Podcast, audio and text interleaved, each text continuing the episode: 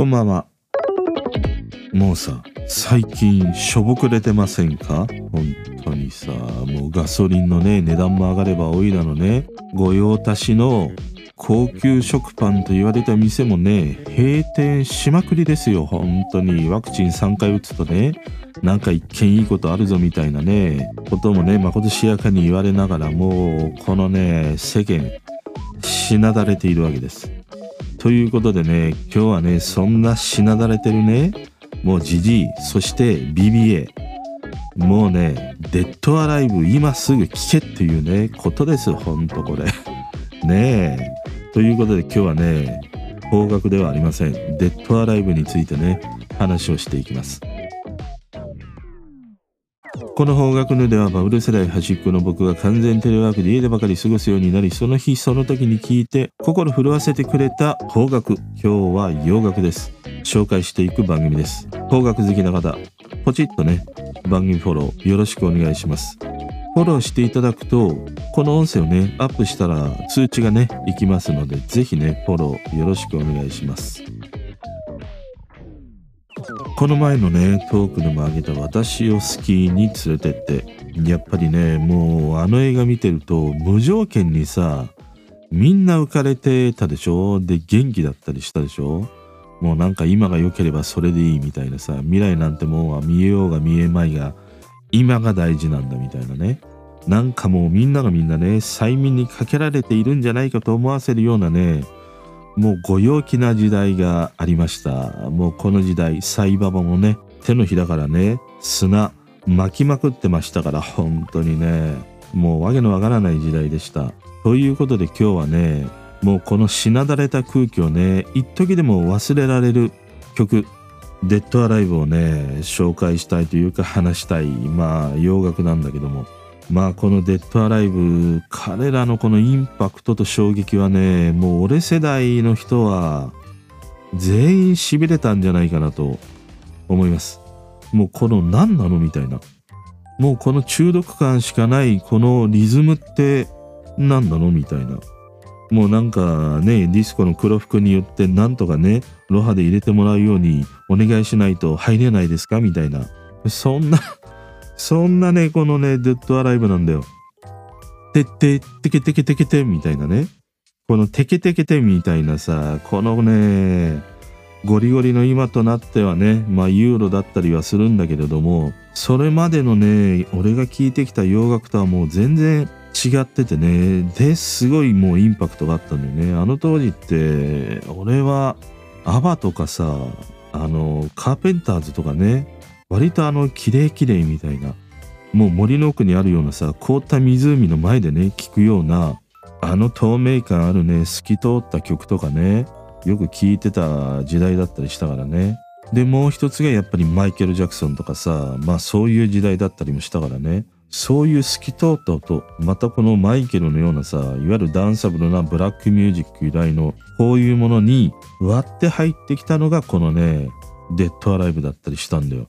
で一方さこの時代日本をね見渡してみるともうザ・ベスト10中心の時代だからね。小泉京子はねなんて言ったってアイドル歌いねトムキャットも振られ気分でロックンロールだよ。ついでに CCB もねロマンティックが止まらないとかねアラジンとかもねいました。そんな時代ですこれ。そんなねこの1985年にリリースされたのが You Speak Me Round でした。もうこれはね。しびれました。この曲は彼らの2枚目のアルバム「ユースクエイク」にね収録された一曲でした。このアルバム自体はね俺はだいぶ後になって買ったりしたんだよね。それよりも彼らのコンセプトアルバム的な「リップ・イット・アップ」ここから彼らのアルバムを実際に買って聴くというね時代だったりもしたからね。まあこのデッドアライブなんといってもねボーカルのこのピート・バーンズのもうワンマンバンドと言ってもいいこのねデッドアライブだったりしました。彼はねイギリスのリバプール出身だったりします。ドイツ系ユダヤ人の母親とイギリス人の父親との間にね生まれたこの彼なんだけどただまあ母親がさやっぱりユダヤ人ということもあってね当時はねそのナチス政権みたいなものからまあ迫害を受けてたりしたんだよね。その彼が生まれる前もそうだし生まれた後もねやっぱりそういう迫害を受けていた。でまあこのお母ちゃんオーストリアにね逃げるようにしていってまあそこでねこの彼の父親となるねイギリス人のあの父親と出会いまあそこで彼がね生まれていくということなんだけどただねこのお母ちゃんすげえ綺麗な人だったんだよ。綺麗なんだけどもやっぱり自分がね生まれ育った地から離れて生活をし始めたのでアルコールに依存していってしまうんだよね。で飲んだくれてしまう。で一方父ちゃんはさまあ兵士上がりのね真面目な勤勉者だったりしたからさそんなお母ちゃんの姿がやっぱり嫌だったんだよね。でなかなかその家庭生活がうまくいかない。そんなね家庭環境でこのねピート・バーンズという人はね成長していくんだけど11歳上にねお兄ちゃんがいたんだよね。でそのお兄ちゃんというのが、まあ、ビートルズとかをよく聴いていて彼もねそういうビートルズの音楽というものに触れるんだけどもでも彼はさそれ以上に興味を示したのがアメリカのね女優とか歌手そこにね惹かれていくんできっとねもうこの頃から彼の中ではねその美というものに対しての何て言うんだろうこの自分の考え方というのかなそういうものがもう芽生えていってたんだろうね。まあその後彼はね何度もこう整形を繰り返していくというねことだったりもしたんだよ。もともと彼少年時代からねすごい美少年だったんだけどもずっとなんかコンプレックスがあったというねことらしいんだよね。でまあそんなね整形を繰り返していった結果彼はね2016年急性心不全で亡くなってしまいました。まだね57歳というね若さでした。やっぱりね彼のこの同じ時代をね過ごしていたもうビジュアルの一つのアイコンでもあったね。カルチャークラブのねボーイ・ジョージ。彼もねすごい悲しみましたね。もうこの2人というものはねものすごいやっぱり当時インパクトがあったからね。思い返すとさこのボーイ・ジョージとこのピート・バーンズって俺の中では初めて好きになったというかいわゆるそのビジュアル系と言われる2人だったように思うね。そんなことはないか。その前にはデビッド・ボーイとかもいたか。ね、デビッド・ボーイに影響された一風堂とかもいたしね。あともっと遡ると、ビジュアル系で言うと沢田賢治もいたしね。あの、坂本龍一と今の清志郎のいけないルージュマジックとかね、日本でもそういうような、いわゆるその男性がこう化粧してね、美を追求するみたいな、そういうカルチャーが生まれたのもやっぱりこの80年代のね、頭ぐらいからあったりしましたね。まあただ当時ねガキの俺はね正直その彼らのこういう男の人がねお化粧することにやっぱりちょっと違和感を感じてたしそこにどういうねメッセージをはらんでいたのかということもさ理解しないままにまあ見てたんだよ。でも見てて違和感はありながらもなんかもうかっこいいっていうことなんだよね。その理屈抜きにねあかっこいいなっていうふうにね思ってしまったこの「デッドアライブ」だったりしましたね。まあ子供の頃の憧れとかね目標なんてもんはまあ大体はかっこいいからね始まるからねもうそれでいいんじゃないかなというふうにね今もやっぱりね思ったりしますね。でこの You Spin Me Round からね次に出たのがラバーカムバックでしたね。もうここら辺のリズムはやっぱりなんか日本人にすごく合うんだろうね。そのなんかブラックミュージック的なグルーヴ感というものも求められないしなんか裏打ちのリズムでさブンチャブンチャみたいなさああいうレゲエみたいなものってねなかなかやっぱり日本人が持つさリズム感の中にはまあ当時はねなかったからね。まあ今の時代はそういうね裏打ちとかねそういうものももう当たり前にリズムが取れるというねあの世代の人たちだったりもするんだけども当時はさもう盆踊りから始まってるようなね世代だからこれから31年経てばこの世は21世紀っていうねそうそういう時代ですからねとてもねこの裏打ちのねグルーブっていうものはね皆無だったりしました。まあそんな中にねやっぱりこのユーロビートってある意味その盆踊り的というのかな。やっぱり日本人の持つリズムにすごい合うんだろうね。だからこうユーロというものがね日本でも流行ったし受け入れられていったというね土壌があるんじゃないかなと思いますね。この You Spin Me Round でもうね衝撃を受けラバーカンバックでもやられてね最後ね極めつけもうマウント取られてもうね大変なことになりました。ターンアラウンドカウントトゥー10言えた。もうこれですね。彼らの4枚目のアルバム「ヌード」に収録された一曲でした。この曲はね彼らの中でもやっぱり最もヒットした一曲で1988年の楽曲でした。でこのヌードのアルバムからね彼らはセルフプロデュースになっていくというねそんな起点となるねアルバムだったりもしました。ただまあこのヌードあたりからもうんちょっとデッドアライブね下火になっていくというねこの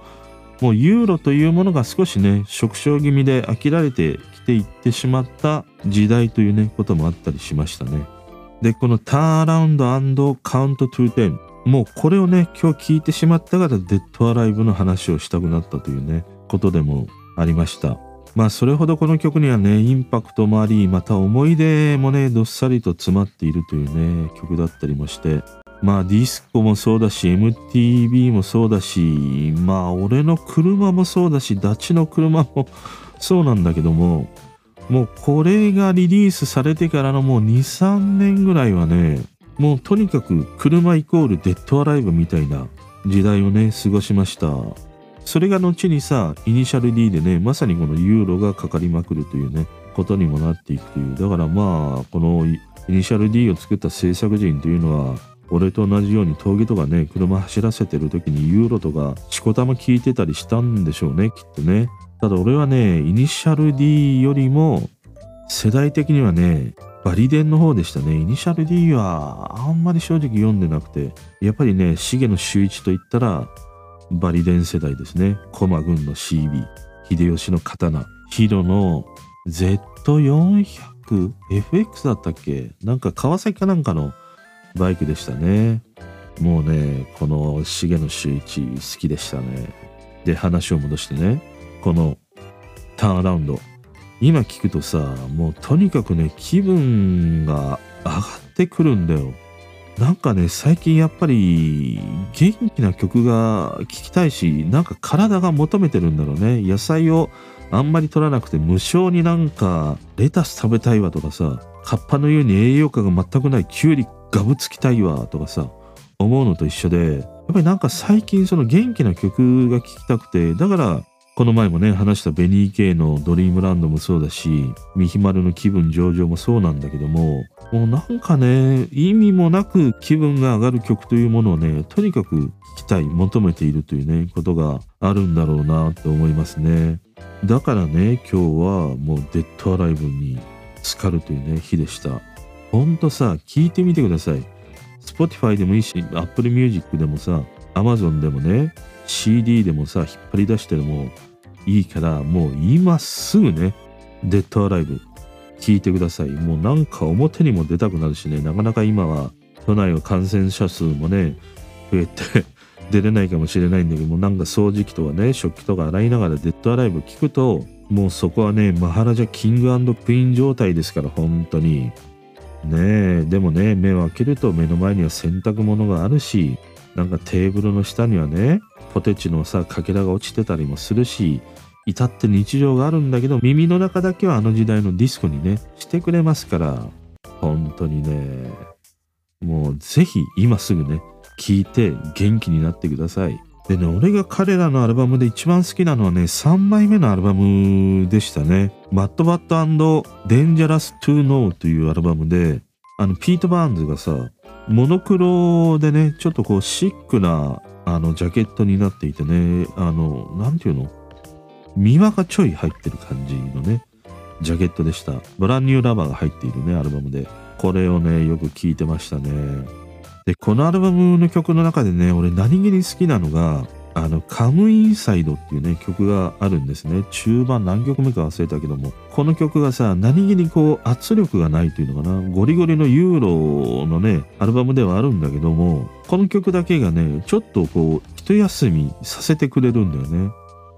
だからね、ぜひね、このアルバムも聴いてみてください。あの、サブスクでもね、デッドアライブ聴きますからね。ほんとね、なんかしょぼくれてね、元気がないね、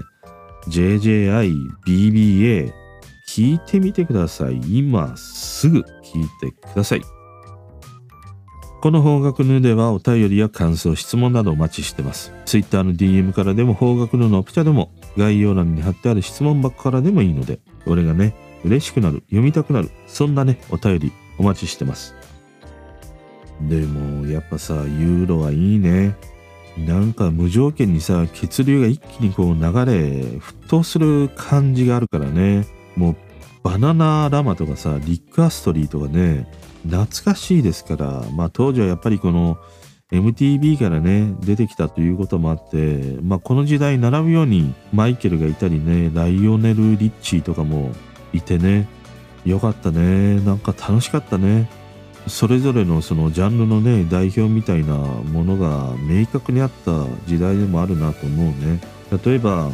まあ、ポップスだったらねマイケルがいたりまあワムとかもいたしね。あと R&B ならライオネル・リッチーとかさスティービーがいたりね。あとあれもビリー・ジョエルとかもいたからね。ダリル・ホールとジョン・オーツとかもいたな。いっぱいいたわ本当に。まあ今は今でその象徴するねミュージシャンやスターというものがいるんだろうけれどもやっぱり自分が一番ねこうわちゃついていた時代の曲というものが体に刻まれてるということもあるからね。もうね本当に JJI、BBA 聞いてください。あとねこの激しいねユーロを聞いた後にバネッサ・ウィリアムス言えないバネッサ・ウィリアムスアルフィーとかね聞いてみほんと飛ぶから。ということでね明日も元気に過ごしましょう。それでは。